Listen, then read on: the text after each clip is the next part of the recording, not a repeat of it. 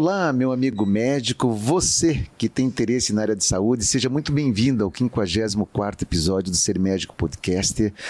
Hoje nós temos um assunto de muita importância, nós temos também um convidado aqui da área de urologia, Dr. Vinícius Bruce. Seja muito bem-vindo, Dr. Vinícius. E também temos aqui a presença do Patrick Gel, CEO, um dos responsáveis por esse projeto sensacional do Eco Medical Center. Seja muito bem-vindo, Dr. Vinícius. Muito obrigado.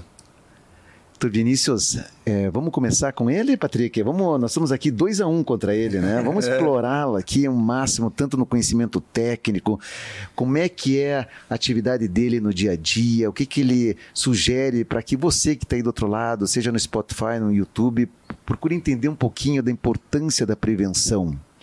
Vinícius, fale um pouquinho hoje, como é que é a sua rotina, como é que está essa questão dos atendimentos no Ecomédico Center, fale para nós, conte para nós um pouquinho. É exatamente assim, é, o, o, a gente tentar até bater um papinho antes aqui em relação sobre o câncer de próstata, sobre a prevenção do câncer de próstata, sobre atitudes que a população, principalmente no caso, obviamente, do câncer de próstata, que o homem tem que tomar em relação a, a, a, a fazer um estadiamento, a fazer uma procurativa em relação ao câncer de próstata. Especificamente no Ecomédico Center, a gente está com um excelente grupo de médicos que é associado a outras várias especialidades. Se não me engano, Patrick, são quase 35, doutor. Quase 35 especialidades. Eu acho que você consegue, é, dentro dessa mesma instituição, fazer esse check-up completo, né? É, e fazer essa procurativa, eu, falo assim, procurativa em relação ao câncer de próstata. Então, hoje, o check-up, né, da avaliação do homem ou da mulher na área de urologia, mas vamos falar do homem aqui por causa do câncer de próstata, ele ele está dentro de um protocolo. Acima de quantos anos que deve ser feito? Feito o check-up. Então, é, tem alguns protocolos de, de estadiamento de check-up para o câncer de próstata. Tá. É, a SBU ainda coloca a idade um pouquinho mais baixa, tá? Mas a partir dos 40 anos, se tá. tiver fator de risco, quais são os fatores de risco? É, obesidade, paciente com dietas ricas em gordura, é, é, na população negra e pacientes que tiveram familiares de primeiro grau, tá? Perfeito. Com câncer de próstata. Ou então acima dos 45 anos, se não tiver fator de risco. Tá? Nos demais é, é, check-ups, orientações norte-americana, europeia, tudo a partir dos 45 50. A gente está tendendo, de fato, a começar a partir dos 45 anos se tiver fator de risco, esses que eu já falei anteriormente, e acima dos 50 anos se não tiver fator de risco. Então, independente se for fazer uma avaliação multidisciplinar, como eu sei que existe, né, hoje no ECO, mas uma idade menor, se houver uma história familiar e, e essas comorbidades que está colocando, vale a pena procurar vale Dr. Vinícius e fazer essa avaliação, não é isso? Com certeza vale a pena procurar. Vinícius, conte para nós um pouco sobre como é que está essa situação hoje do câncer de próstata no mundo, se você tem, tiver alguns números, algo assim, que a gente possa entender um pouquinho essa realidade. É, o, o, câncer de próstata é um câncer muito prevalente na população, né? Só para a gente ter uma ideia, que o INCA é a nossa é, é, é, a maior estatística brasileira, né? A gente tem cerca de 65 mil homens com diagnóstico de câncer de próstata anual. Então, é, é um, muita gente, né? muito grande. Ele só perde para o diagnóstico de câncer de pele. Tá? Então, o diagnóstico de câncer de pele é mais comum. E o segundo maior diagnóstico no homem é o câncer de próstata. Então, é extremamente prevalente. É, a gente entende que são 13 mil óbitos por câncer de próstata. Tá? Então, assim, tem um diagnóstico muito grande, 65 mil, 13 mil óbitos que a gente pode. Então, um câncer também que tem uma taxa de cura importante, que poderia ter uma taxa ainda maior se você tivesse um diagnóstico precoce. Tá? No, no, no câncer, é, é, em relação ao câncer geral, é, o câncer de próstata mata é, é, o segundo câncer que mais mata no homem, só perde para o câncer de pulmão, que é um, um, um, câncer muito agressivo, que não deveria ser. Então, o de próstata não deveria ter uma mortalidade tão grande com diagnóstico precoce. Patrick, é, os números são assustadores, hein? É, eu estou olhando aqui, doutor Bruce contando, eu vivi dentro de casa, né? Dois episódios. Conte para nós um pouquinho dessa história. Eu tenho dois casos em casa, né? Um foi meu pai, piloto de avião hoje aposentado, foi morar fora do Brasil e exigiram que ele fizesse, passasse por um check-up lá. No Brasil ainda antes de ir para a China. E aí no meio do check-up, PS alto, depois o Bruce vai falar um pouco mais sobre isso, mas PS alto, caminhou para urologista, exame de toque, 11 ou 13, tem 15 anos isso, nódulos é, cancerígenos, né? Foi feito os exames todos. Imediatamente cirurgia, graças a Deus, é, por, por uma questão de machismo mesmo, uma resistência boba, Mas Deus iluminou aquela viagem dele para fora do Brasil, o brinco salvou a vida dele, porque ele operou. Foi, estava tão recente o tumor, não Sim. sei se é a melhor maneira de explicar, mas estava tão recente que nem quimioterapia ele fez. Você então, lembra a idade dele? Ele estava com 54 ou 56, jovem ainda. Jovem, jovem, jovem. jovem jo... Mas depois fatores de risco, né? Alimentação Sim. muito ruim, falta de exercício físico, coisas que o Bruce vai abordar. Moral da história, nem quimioterapia, né? Graças nem a Deus está curado, nada, nada, nada, nada faz o controle de PSA recorrente hoje em dia, não teve mais volta de câncer, nada. E mas foi um susto muito grande, né? E Sim. tudo muito rápido. E hoje, estando na saúde, não como médico, mas como administrador, eu vejo como ele poderia, por conta desse preconceito, um ano, seis meses ou dois anos depois, ele podia mais não estar entre a gente dentro, desse, dentro desses 13 mil. E aí eu queria tratar um tema, se vocês me permitirem, é essa, essa grande bobagem né, do, do preconceito. Bruce, como é que você acredita que a gente poderia, né, esse, talvez meu pai não ter passado por todo esse constrangimento de passar, né, ele brinca, só complementando aqui, que na época ele tinha um preconceito de participar, de fazer o exame de toque, e o fato dele não ter feito durante quase 15 ou 16 anos o preventivo dele que ele deveria ter feito, ele em um mês fez exame de toque mais que ele poderia ter feito a vida inteira, e ainda foi para uma mesa cirúrgica. Então esse preconceito, esse machismo bobo, fez com que ele passasse por quase uma situação de morte, um desconforto muito grande. Sem sombra de dúvida. É, eu vou perguntar para vocês, por curiosidade aqui, para vocês entenderem a ideia, né?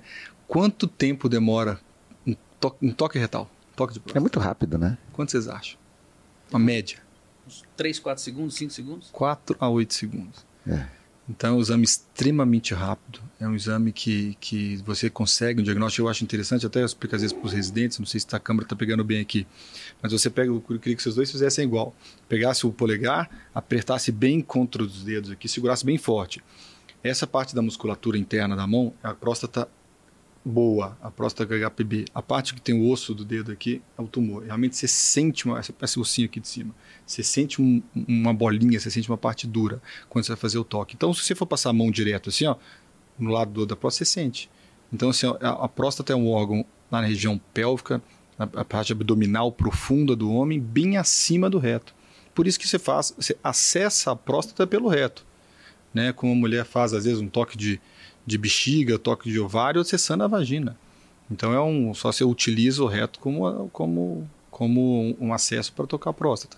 E além do mais, você faz xilocaína, você coloca um, negócio para não incomodar, né, um produto para não incomodar.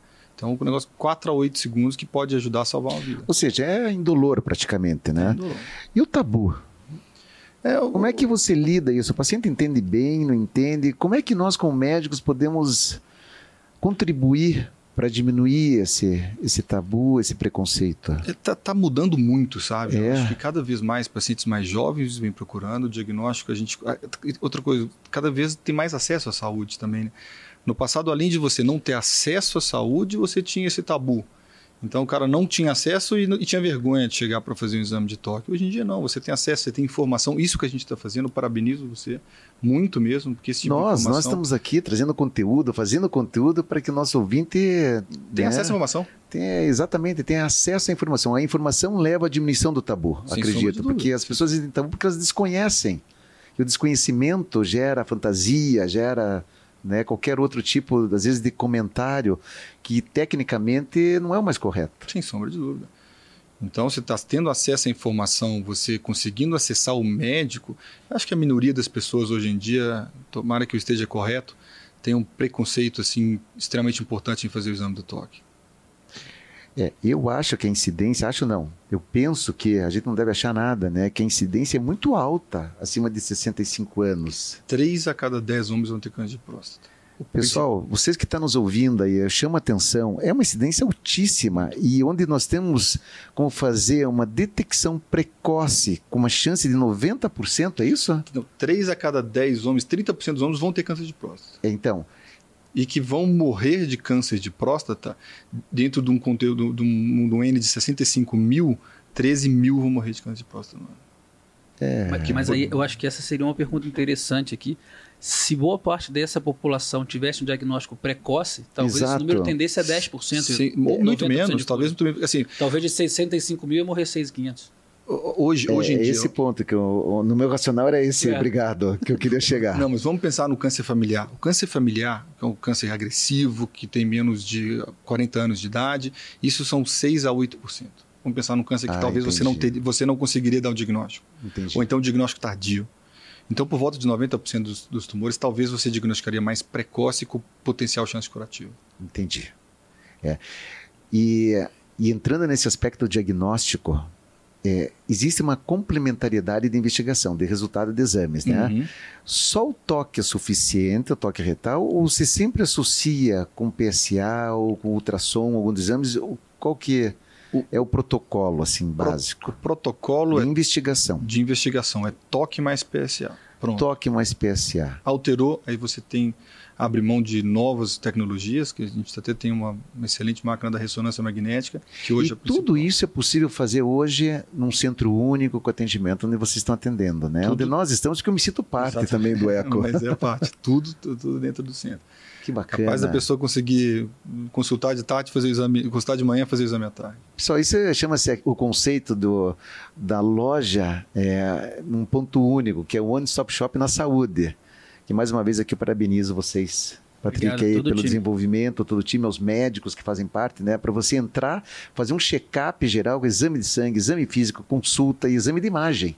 Laboratório. É, e acredito que em pouco tempo aí, até com procedimentos, talvez não numa alta complexidade, mais cirúrgicos lá. Mas é isso, tá Patrick? Não, já estamos começando, já está liberado Olha. desde novembro. Então a gente operou em soft open em novembro, dezembro, né? Porque estamos falando de centro cirúrgico, tem um nível de cuidado muito grande. Mas desde janeiro agora, 100% disponível aí para cirurgias de e pequeno porte. Acredito que isso aí é muito semelhante ou melhor em grandes centros mundiais, aí, centros na Europa, nos Estados Unidos, né? A inspiração do nosso querido Dr. Luiz é da Mayo Clinic, né? Ah, é? Então, eu que ele brinca, ele tropicalizou a Mayo Clinic.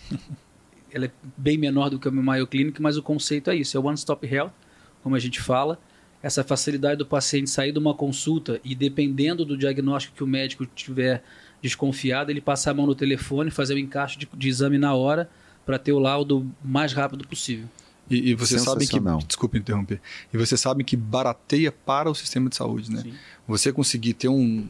Eu esqueci onde que eu vi esse trabalho agora, mas um trabalho relativamente recente. Se você diagnosticar um câncer de colo de útero na, na, numa paciente, se você operar esse, esse câncer em menos de um, 45 dias, você fica, o custo fica mais baixo para o plano de saúde. Se você demorar três meses, então se o paciente passar, passa em outro médico, faz um exame, repete o exame, faça, né, é, outro exame de imagem, isso, o custo é caro para o plano de saúde. Então, se você chegar no, no, mesmo momento e fazer todos os exames de uma vez só, às vezes o exame você vai fazer até sem necessidade, talvez, assim, por, por super cuidado, mas você vai ficar mais barato, inclusive, para a instituição do, do plano de saúde e olhando pelo lado também não só da instituição, do sistema, do médico, mas do paciente. O paciente é mais benefício. É, porque a efetividade do tratamento baseado no diagnóstico precoce da resolução do problema, ou seja, o desfecho que nós chamamos clínico cirúrgico, é, é na hora, é rápido.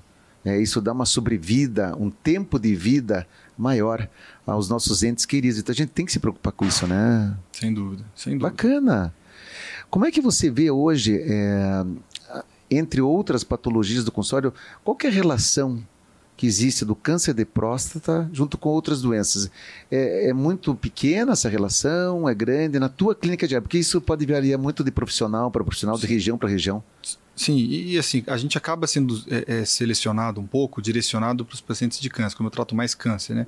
Entendi gente, então, isso. Também tem a, um, o nicho de atendimento, né, de área. Exatamente, mas a gente sabe que a HPB, por exemplo, o PSA, é um antígeno específico da próstata, tá. não do câncer de próstata. Tá. Então o que acontece? Quando você pede um PSA e o PSA dá alterado, um pouco aumentado, não necessariamente o paciente tem câncer de próstata. O paciente pode ter HPB, que é hiperplasia prostática benigna, um aumento benigno da próstata, que 50% dos homens acima de 50 anos, estatística é fácil, 50% acima de 60 anos vão ter, e mais de 80% dos pacientes acima de 90 anos vai ter. HPB. Que a HPB, volto a repetir, hiperplasia prostática benigna, que é simplesmente o aumento do volume da próstata. Essa HPB vai ter 90% dos homens vão ter acima de 80 anos. E pode aumentar também o PSA. Entendi. Eu tenho uma pergunta. Uma doença Essa hiperplasia da próstata é o que causa a goteirinha? Exatamente, é o que causa o, o jato fraco, a, a urina. É, o senhorzinho chega lá, tudo, eu tô, desculpa a palavreada, eu tô urinando no pé. Então é exatamente isso. Um bom sinal para procurar o profissional. Que também então. tem que é. procurar. Que também tem uma resolução hoje em dia cada vez mais fácil, que são cirurgias endoscópicas, que são pelo canal do uretra, minimamente invasivo. Não assustem sob anestesia, tudo, sabe? Minimamente invasivo, que você consegue desobstruir o canal. Interessante. Quer dizer, isso é benigno. É, e é bastante comum a hiperplasia prostática? Hum, Metade dos homens acima de 50 anos e 90% dos homens acima de 80 anos. Que Então é muito, altíssima muito, incidência, muito, né? muito É comum, é muito comum. E pode estar associado, ou não, claro, mas pode estar associado a HPB com câncer de próstata. O paciente pode ter uma hiperplasia benigna e câncer de próstata associado.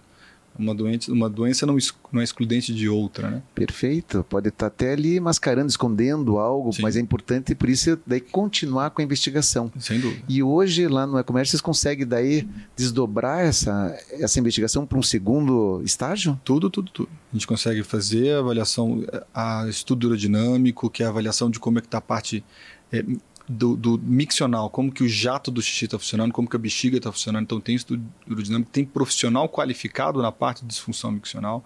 Até hoje, hoje em dia lá o doutor Ney Faria, a doutora Denise, tem profissionais especializados na parte de oncologia, não somente eu. Tá? Tem profissionais especializados na casa de HPB, doutor Tiago Ota, andrologista, que também a gente não pode esquecer da parte de de, da parte sexual, da parte de testosterona, da parte de ereção, distúrbio de ereção. Então temos o Dr. Thiago Mierza, que é um cara muito bom, que trabalha na parte de andrologia. Tem diversos profissionais. Dentro Vinícius, então antes da gente eh, tentar destacar como é importante essa- esse tratamento multidisciplinar, tá localizado, muito próximo, isso é bom para o médico, para o paciente, para o sistema. Fale para nós um pouco dos sintomas eh, do câncer de próstata. Aí que vem o, o, o N da questão, né? O câncer de próstata, ele não dá sintoma, é uma doença silenciosa. Pessoal, atenção aqui, não tem sintomas, é, é surdo, mudo, é cego, não é isso? Exatamente isso. Quando vem a dar sintomas, é que o negócio não está legal. Ou seja, já está feio. Exato. O tumor já saiu da região da próstata, é um tumor que às vezes é, tem uma metástase óssea, o cara às vezes dá diagnóstico com dor no osso. Quando você vai ver um câncer de próstata com metástase. Metástase é quando saiu do, do órgão inicial, que é a próstata, e vai para um outro órgão. Por isso a importância de fazer uma avaliação precoce. Nós temos aqui um case, né? E interessante, doutor, porque na minha família, tudo bem que são histórias, graças a Deus, felizes. Tive Mas meio- conte para nós, é importante para chamar, conscientizar as pessoas Exato. que isso está muito próximo da gente. Às vezes a gente não dá conta, né? Eu vejo assim, meu Tão sogro, próximo. com a mesma coisa, câncer de próstata, mas o meu sogro né, se cuida bastante, sempre se cuidou muito, por ser também ter um, ser cardiopata, então já usa marca-passo, ele sempre, sempre se cuidou. E há 10 anos atrás, diagnóstico, né, não diagnóstico, mas aquele negócio da goteirinha, PSA, foi no urologista dele, Dr. Carlos, aliás, obrigado por cuidar do, do Nilo aí pra gente. Um abraço para Dr. Carlos. urologista de Belo Horizonte, enfim, super, super, super cuidadoso com ele. E tanto é que hoje ele cada vez opera menos e fez porque é como se fosse um irmão dele, né? Eles são primo irmãos. Moral da história, 10 anos atrás, mais ou menos, hiperplasia, hoje eu sei o nome, fez lá o processo de ressecção É, e acompanha durante 10 anos. E aí, ano passado, alteração de PSA depois de 10 anos controlando, o, aí realmente era um cancerígeno, fez ressecção completa da próstata. é retirada completa da próstata. E acompanhamento com, com um time excelente também lá de oncologistas, está maravilhosamente bem, vida normal. Fez o controle hormonal, né, que é o bloqueio do- da testosterona, que, que o médico explicou que a testosterona era a gasolina do câncer de próstata, né? Exatamente isso. Então deu uma metástasezinha óssea, mas fez radioterapia também. Hoje tem vida normal, como eu brinco, toma a cervejinha dele, toma a cachaçinha dele, que ele é mineiro, tá super bem. E então são dois casos, né? Um que Deus, graças a Deus, colocou essa viagem na vida do meu pai, e o meu sogro sempre se cuidou muito também, graças a Deus está ótimo, já tem uma idade bem avançada, mas está tá melhor que eu. É, isso, isso também que você falou muito bem aí, Patrick, em relação à testosterona. Tem gente que repõe testosterona, tem gente que faz reposição. E fala assim, ah, mas dá câncer de próstata. Não é que dê câncer de próstata. A reposição inadequada da testosterona é, é extremamente é, maléfica para o organismo. Mas a reposição adequada da testosterona em pacientes que a gente chama de hipogonádicos, que tem uma produção baixa é, da testosterona, é, é muito importante para o homem, para homem atividade do homem, inclusive para quadros de depressão do homem, a depender da situação, que é um check-up feito também dentro da urologia. É, então, a reposição de testosterona é importante. Isso faz com que o homem tenha uma qualidade de vida melhor. Ela não, a reposição não causa câncer de próstata, mas a partir do momento que você tem o câncer de próstata, eu, eu, eu falo mais ou menos o mesmo que ele fala, ele não fala gasolina, mas fala que a, a testosterona é o alimento do câncer da próstata. Então, a pessoa que faz, tem, tem uma câncer de próstata e essa doença talvez saia da próstata ou tem uma metástase, você faz um bloqueio da testosterona, que hoje mudou muito também. Hoje tem vários bloqueios diferentes da testosterona que regridem a lesão, hoje em dia com PSAs zerados, que é o que a gente acompanha. Que maravilha, está muito avançado, né? Absurdamente. Até a dimensão dos efeitos colaterais, das Do medicações, bloqueio. né? Com certeza. Você acha que está ocorrendo um, assim, um uso excessivo, é, de uma forma irregular da testosterona em relação a alguns anos atrás? Hoje, que ah. é algo preocupante no meio da urologia, no meio dos pacientes? Que, como é que se chama atenção ou não? Só para você ter uma noção, semana passada eu consultei três pacientes jovens que faziam reposição. Tá. tá é, tem alguns colegas também que eu fico puxando a orelha aí, no, no, que talvez tenham um excesso da reposição de testosterona. A testosterona normal é por volta de 170 a 700. Tá. O paciente que chegou lá estava 3.800 de testosterona. É Jovem quantos anos mais ou menos? Assim? 38 anos. 38 anos, super jovem, fazendo reposição, que às vezes não, e muitas vezes não teria necessidade de reposição. Tá? E o que, que acontece quando você começa a fazer a reposição da testosterona? Lá no, no, teu, lá no cérebro entende que já existe a testosterona no organismo e não precisa estimular o testículo a produzir testosterona. Ou seja, acaba inibindo daí. Inibe então as faz glândulas um hipogonadismo secundário. Exatamente. Não tem nem sei se é o termo. É, mas é. é. secundário pela reposição de testosterona. Então depois pela reposição da testosterona. Então quando você para de repor testosterona, você tem uma atrofia glandular. Perfeito. Então fica de alerta aí para os nossos fica ouvintes, né? E uma coisa que a gente também já ia, ia, tocar um pouquinho antes aqui no assunto também, que outras doenças que hoje em dia mais de 90% dos tumores de rins né, são diagnosticados por exames de imagem de check-up. Então você vai fazer lá, você vai fazer no urologista, faz o ultrassom do abdômen, lá, ultrassom do rim, ultrassom da próstata, e os tumores hoje de rim, 90% são diagnosticados é, por, por acaso, também não dão sintomas, doenças silenciosas, mesma situação, quando você tem sintoma de câncer de rim, quer dizer que essa doença já está mais avançada. E hoje em dia a maioria das cirurgias você faz o que a gente chama de cirurgia preservadora de néfrons. Você resseca só um pedacinho do rim, digamos assim, preservando é, a parte saudável do rim. Isso tudo também é possível fazer de uma forma através da videolaparoscopia, cirurgia robótica? A maioria. Hoje em dia, praticamente, a gente não faz cirurgia aberta no nosso serviço. Tá, que bacana. Eu queria fazer uma pergunta, porque é, a urologia, então, a gente está falando muito sobre a polêmica né, do, do, do, tabu do câncer de próstata. Mas, doutor Bruce, o que além do câncer de próstata hoje, a urologia lá, né, a eco-urologia, parceria com o grupo aí do, do, do, Urocentro. do Urocentro, perdão, o que que hoje a urologia atende lá no eco, além da, da desses exames de próstata e tudo mais?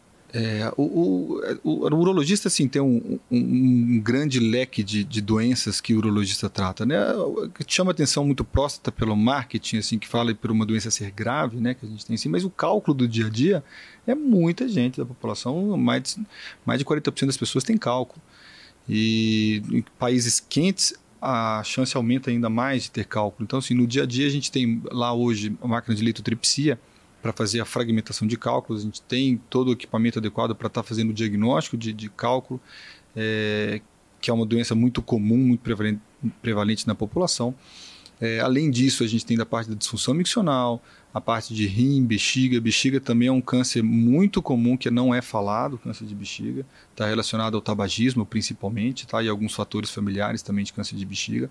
Então, o paciente está com sangramento na urina, o paciente está com é, vontade de urinar o tempo inteiro, pode ser da próstata, mas é, vontade de urinar o tempo inteiro, ardência para urinar, pode ser um sintoma de câncer de bexiga também, que tem que procurar, que é um tumor prevalente na população também.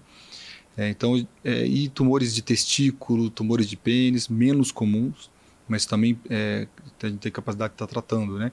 E da parte de, de disfunção miccional que a gente fala, que também é um tabu, a gente fica falando do câncer de próstata, mas é um tabu enorme, principalmente para o público feminino, que não procura o médico, fica com receio de procurar o médico. Vou chamar a atenção aí que o urologista não é o médico do homem.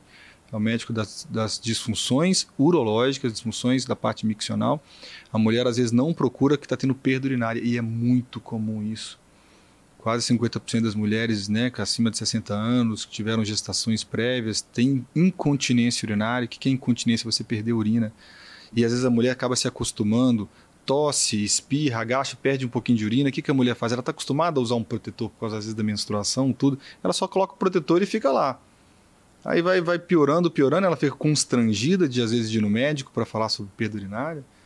Às vezes ela posterga isso, às vezes a gente faz uma cirurgia que, sinceramente, o sling, quando tem indicação, o que, que é? Ah, imagina que, que seja uretra, é um, é um é uma, uma, uma, fitinha que a gente prende, sendo bem, bem simplista em falar, segurando a uretra. Isso resolve em 90% dos casos de perdas urinárias, que a gente fala esfincterianas, de perda da musculatura da região pélvica. É, esse, esse, procedimento recupera 90% das mulheres em relação à perda.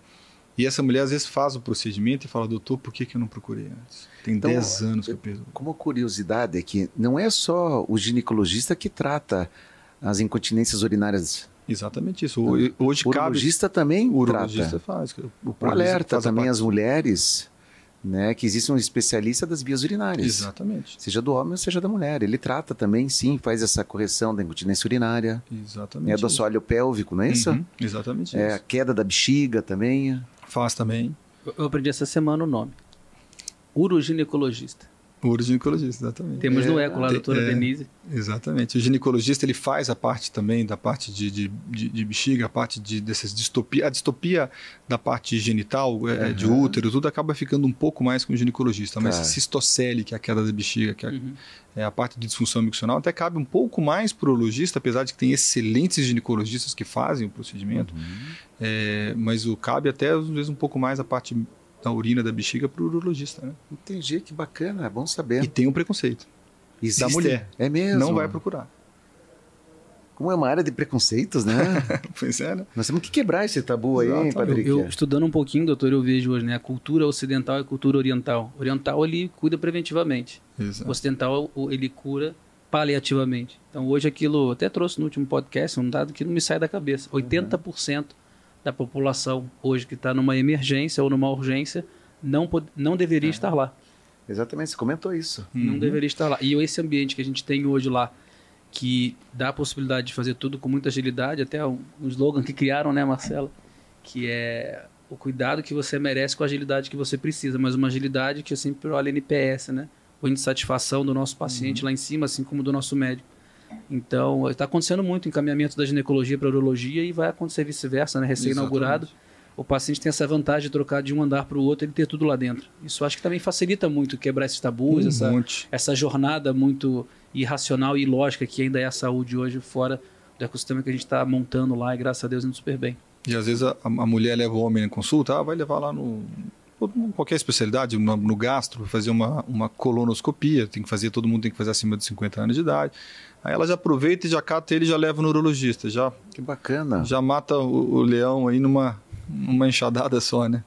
Mas eu sei que, é, tirando o tabu aqui, existe uma questão até de, de, privacidade, que às vezes as mulheres precisam e gostam. Eu sei que lá no ECO existe um andar Sim. só para a área da ginecologia, é isso mesmo? Isso foi uma ideia que nasceu lá atrás. Né? O, projeto do ECO ele é todo dividido em camadas, vamos dizer assim. E o, o setor da mulher, o andar da mulher, é, o oitavo andar hoje, né, o setor está ali, é o que eu brinco ali, para entrar homem só se for o doutor. Então a gente tem obstetrícia, ginecologia e a mama toda concentrada nesse pavimento. Existem alguns estudos naturais, que o projeto é grande, acaba tendo que adequar, mas uhum. hoje está no oitavo andar. E é, e é, muito bacana, o nível de privacidade é muito maior, né? Então, Legal. isso tá, o elevador, tudo, né? O elevador, tem um elevador exclusivo, então as meninas que quiserem não circular, tem um elevador exclusivo. Se elas forem para exame de imagem, ela circula de dentro do ecoimagem direto para a nossa unidade, que é o CEDAV Mulher ao lado também, então tem os exames específicos da mulher.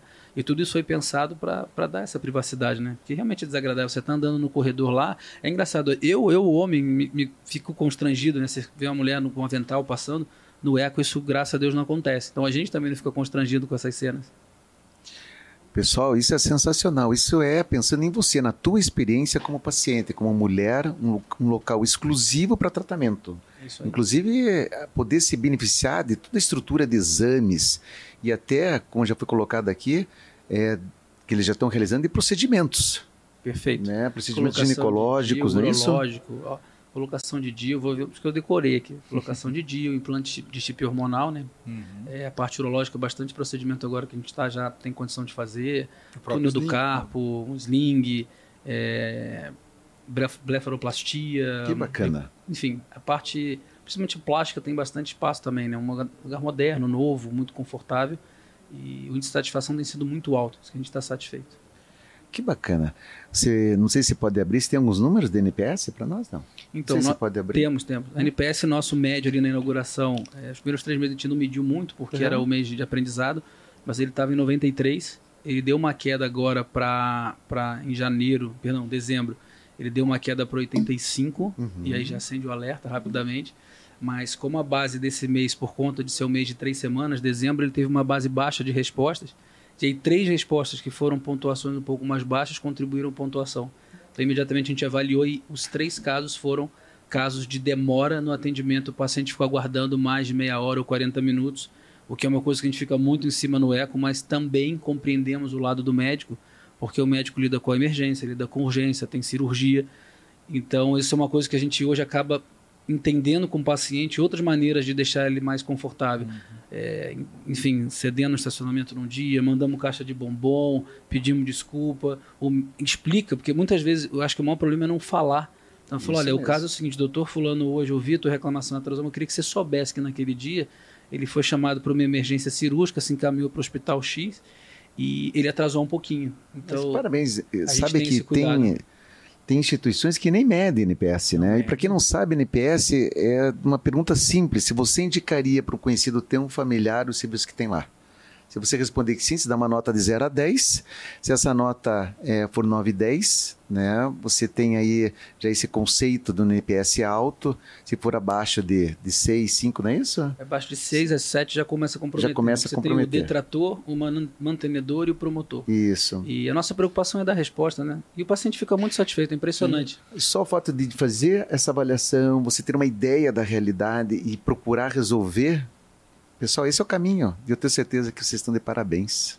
Sem dúvida. O paciente aceita, às vezes, aceita o atraso, alguma complicação, a gente até discutiu anteriormente, ele não aceita saúde, ser mal cuidado. Né? nós sempre colocamos, né? não é uma ciência exata. Né? Então a gente tem aí várias situações é, que podem acontecer e a gente tem que estar preparado só e, e respeitar o paciente. E a peculiaridade, do, ao, ao, respeito do paciente, a peculiaridade do paciente. Exatamente. Às vezes você atende um paciente que recebe um diagnóstico de uma maneira mais é, calma, de uma, uma, maneira mais serena, e alguns pacientes que realmente você tem que. É, eu, eu, nem, não, é, é, não é gastar tempo, você tem que dar um pouco mais de tempo para o paciente para você distribui se o tempo, né? Exatamente. né? Se aloca o tempo necessário do dia mais para um paciente que para outro, né? Aí acaba numa consulta que demoraria por vezes 15 minutos, demora 40 mais. minutos, uma hora.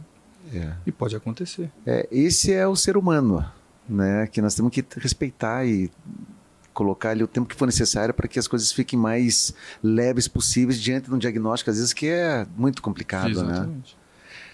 Muito bacana. Tô Vinícius, gostaria de assim dar um foco maior em algumas, algum ponto, de repente você acha importante nessa questão é, do câncer, seja no homem, seja na mulher, que a gente possa contribuir para os nossos ouvintes aqui? Eu queria fazer uma pergunta. Vai lá, vamos aproveitar aqui, vamos abusar Bruce, aqui. Eu gosto de polêmica. Então é o seguinte, então, eu anotei aqui um item eu fico vendo hoje, vamos falar do Dr. Google de novo, né? Porque é uma coisa que convivo hoje no dia a dia. É comum, né? As é pessoas comum. irem até o Google para tentar esclarecer. Doutor, tem, tem algumas situações, desculpa interromper, mas algumas situações que pacientes chegam para a gente com notícias mais modernas do que às vezes a atualização nossa, né? A atualização nossa. Já chega com diagnóstico, ah, tratamento. surgiu tal do exame, às vezes a gente não sabe. E outra, mesmo a gente estudando, tendo acesso constante, às vezes a gente não sabe. É muito veloz. Eu digo hoje, eu estava vendo uma estatística esse dia que 80% do paciente que já está indo no teu consultório, no teu consultório, sabendo quem é você porque foi recomendado por uma pessoa de alta confiança, ele ainda vai lá no Google te stalkear no Instagram. 80%. Então pensa em 80% da tua agenda, sabe quem é você, antes de sentar e muitas vezes quer dar o diagnóstico que ele tem e o tratamento. E, e o que, que eu vejo hoje do Dr. Google? Eu vejo hoje os homens, amigos meu, tô com 38, tá chegando meia hora, zero problema. No caso, meu pai teve é com 45, né, que eu tenho que ir. Acima dos 45 anos. É, e fazer o PSA. Mas 45 para 42, a hora que tiver que cuidar, vamos cuidar, porque 90%. Eu tô preocupado com essa estatística, eu sou homem da matemática. É, eu vejo as pessoas perseguindo uma maneira de encontrar uma forma de fugir do exame de toque. Então, minha pergunta é: quais são os mitos e verdades hoje sobre esse exame de próstata? Você falou um pouquinho sobre a questão do toque da mão. É, como eu brinco, o homem foi a lua. Por que, que não inventou uma máquina que pudesse substituir esse exame de toque para que essa estatística de 23%, 25% de, de, de óbito caísse para 10%? É, eu queria falar um pouco dessa polêmica do, do, do exame, de tecnologias, enfim. O que, que acontece em relação ao, ao exame da próstata? Hoje a gente utiliza um monte de de contas, de é, matemática, como você é matemático, né, na parte de contas, para tentar melhorar a qualidade do exame do PSA. Por exemplo, a gente usa é, a densidade do PSA, a gente coloca uma, o PSA livre sobre o total para saber se tem uma maior chance de ter câncer de próstata. Tá? Então tem vários, é, é, é vários exames que podem melhorar um pouco a acurácia do exame de sangue no diagnóstico do câncer de próstata. Mas nenhum deles é tão assertivo, tá? Então, por, justamente porque o câncer de o PSA não é do câncer, não é um exame do câncer de próstata. E em algumas situações, normalmente até situações mais graves em que tumores são muito indiferenciados, que a gente chama indiferenciados, tumores são muito agressivos, esses tumores não produzem PSA ou produzem muito pouco PSA. Então talvez o diagnóstico, talvez não, então o diagnóstico somente se dá pelo toque. Essa é uma informação importante. Ou seja, é imprescindível, tem que ser é feito complementar, É complementar. É complementar. você consegue. Como que você Então faz? isso é mais tabu e é mais mito, claro. sabe? Que faz o diagnóstico pelo PSA. Não, tem que fazer o toque e complementar com o PSA. O exame de mama? É a mesma coisa, né? Você não faz o toque, autoexame de mama e depois faz a mamografia? É exatamente igual. Você sente o toque, em algumas situações você, sente um nódulo na mama, vai fazer a, a radiografia, que é a mamografia, e, e dá uma lesão benigna. E não é tumor de... E ao contrário também. E, e, fica aqui uma sugestão de campanha, se é que ela não existe, né? Seis segundos que salva a vida. É isso aí. Exatamente. São seis segundos. E é engraçado, assim, engraçado, é triste, mas é, eu vejo, assim, meus amigos, parece que os anos vão chegando mais próximo do exame de próstata, algum deles, parece que ele está indo enterrar num caixão. Eu falo, gente, pelo amor de Deus, para com isso. Bobagem. Né? Você está falando de, de, Eu tive dentro de casa, então, para mim, graças a Deus, eu tive a oportunidade de ter dois casos de sucesso, de, de Deus iluminou a gente. Então tem que cuidar, é uma bobagem muito grande. Eu gosto de reforçar, porque é uma bobagem muito grande. Dica aí, tem que fazer. 45 anos? 40, acima dos 45 anos se tiver fator de risco e acima de 50 anos sem fator de risco. É, né? Voltando a dizer os fatores de risco, é, na população negra. É sempre importante população negra. Pacientes é que tem familiares de primeiro grau, o Patrick entra aí, que é, que é pai ou irmãos, tá? Irmãos ainda é um pouco mais sério. Pai, você tem duas vezes a chance, duas vezes, é, 1,7 a duas vezes a chance de, de ter câncer de próstata, a mais do que a população. E quando você tem irmão, duas vezes e meia. Tá? Quando você tem os dois, quase cinco vezes, pai e irmão. Tá? Quase cinco vezes aumenta em relação à população geral. E pacientes obesos, pacientes que têm uma dieta rica em gordura também são mais propensos a ter câncer de próstata. Fica aí o alerta, hein, pessoal? Tá? Então vamos repetir que eu acho muito importante.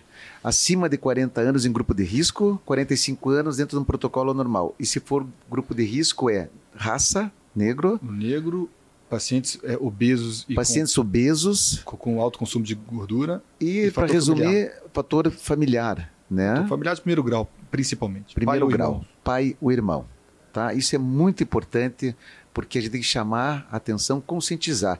E aqui uma notícia boa para você, que se você é de fora, ou mesmo aqui de Curitiba, nós temos um grande centro de primeiro mundo, que é o Ecomédico Centro, que está lá para te atender. O doutor Vinícius faz parte do time da urologia, né? Exatamente. Que pode dar toda essa assistência, o acompanhamento, o encaminhamento, a orientação e até é, tirar suas dúvidas em relação caso venha acontecer alguma coisa em termos de prognóstico, de tratamento, um excelente cirurgião aí, ou seja, não é só a prevenção, nem só o diagnóstico, ele tem também a condição de dar todo o desfecho, fazer todo o ciclo da doença e curar, né, desde que detectada de forma precoce. E, é isso? Inclusive, falando estamos no mês de janeiro branco, né, da conscientização da saúde mental com acompanhamento psicológico também, porque acho que é um fator muito pesado Eu vejo Bem que lembrado. eu vivi isso dentro de casa, como o psicólogo é importante. E aí o homem ainda é preconceituoso, preconceituoso também com isso. Acho que psicólogo é coisa de doido, não é. E E, e- e outra coisa, fator hormonal que eu não sabia, né? Se tirar a testosterona, você aumenta a probabilidade de depressão. Exatamente, exatamente. E uma coisa que acontece muito também, e claro, é, é- é- é- é sensato, é óbvio a gente pensar.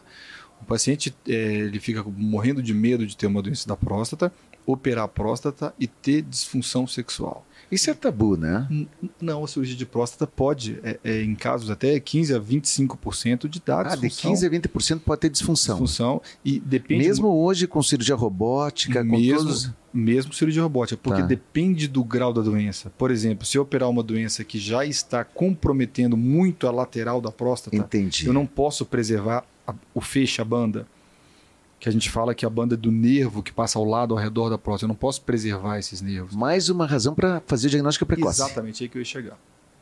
Se o Bem, paciente ó, faz um di- alerta, pessoal. Quanto antes diagnosticar, menor o risco, e a agressividade da cirurgia, provavelmente. menor agressividade e, consequentemente, o risco de ter uma impotência, uma diminuição A impotência, É. a perda, né? E a incontinência urinária. e, e ter uma incontinência urinária, hein? Mais um motivo para fazer. Diagnóstico precoce. É, Check-up inicial. E uma pergunta. muito importante. O paciente fez o procedimento, era um tumor grave, graças a Deus curado, mas está com a hipotência.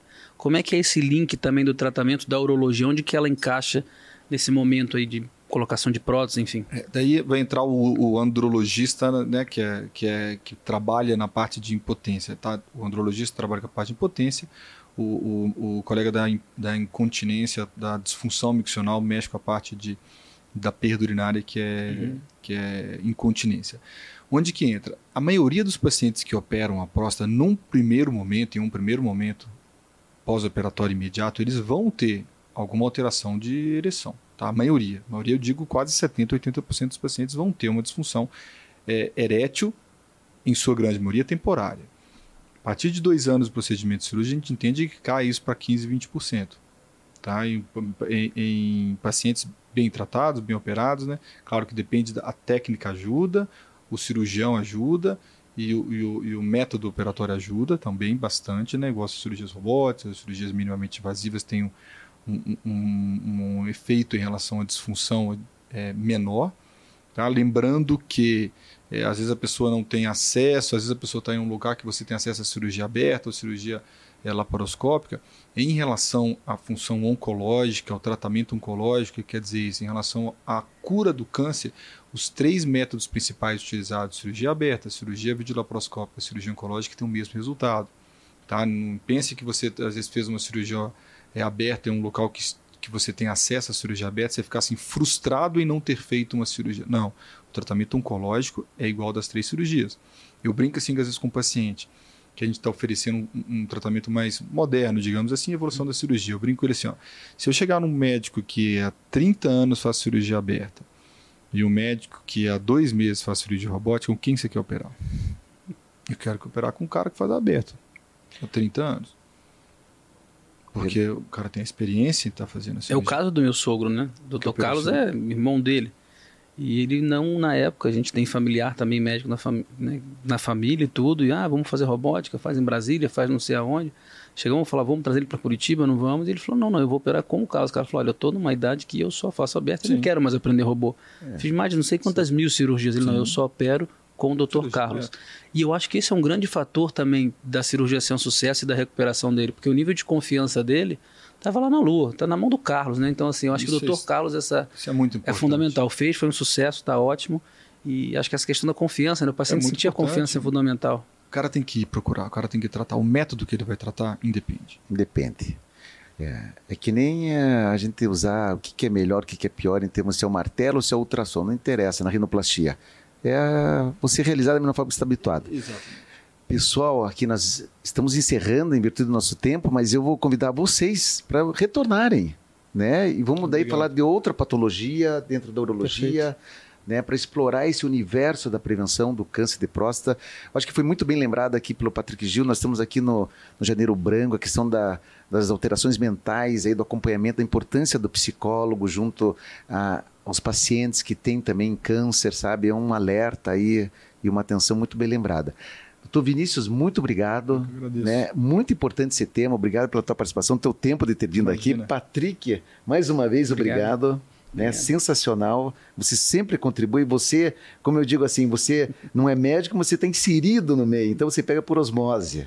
Eu gosto de aprender, mas um, aprender um montão de coisa, né? A gente está no dia a dia lá, mas é legal demais ouvir, porque olha quanta coisa aqui para a gente cuidar. Com certeza. E nós aprendemos com você também, porque você tem a visão dos dois mundos, uhum. da saúde, da área de gestão e da área do paciente. E para nós isso é importante fazer esse, vamos chamar assim, esse, bater essa bola aqui, que o maior beneficiado de tudo isso é você, paciente, você que está nos ouvindo aí, que nós queremos trazer informações verdadeiras para você. E não só, como você coloca muito bem, do Google. Não é isso? É isso.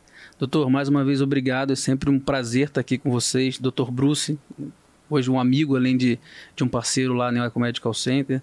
A você, César, sempre muito. Estamos juntos. O nosso hostess oficial, sempre um cara incrível. Marcela, equipe, time do Eco. E também, principalmente, ao time do Urocentro, né? Que confiou no projeto do Eco. É, depois de 30 anos, né? 30 anos que o Urocentro complementou. 25 anos, está quase lá e confiou no Ecomedical Center, conseguimos tirar esses homens de lá e montar uma segunda unidade 25 anos depois. Isso é o sinal de que a gente está no caminho certo, na nossa humilde visão. Quando um cara do, do calibre dele, doutor Slongo, doutor Osni, doutor Ney, enfim, essa turma fala, não, vamos lá porque o projeto é bom, a gente fala, cara, a gente está no caminho certo. Muito aprendizado, mas estamos no caminho certo. Isso aí é um time, né? Trabalho em time.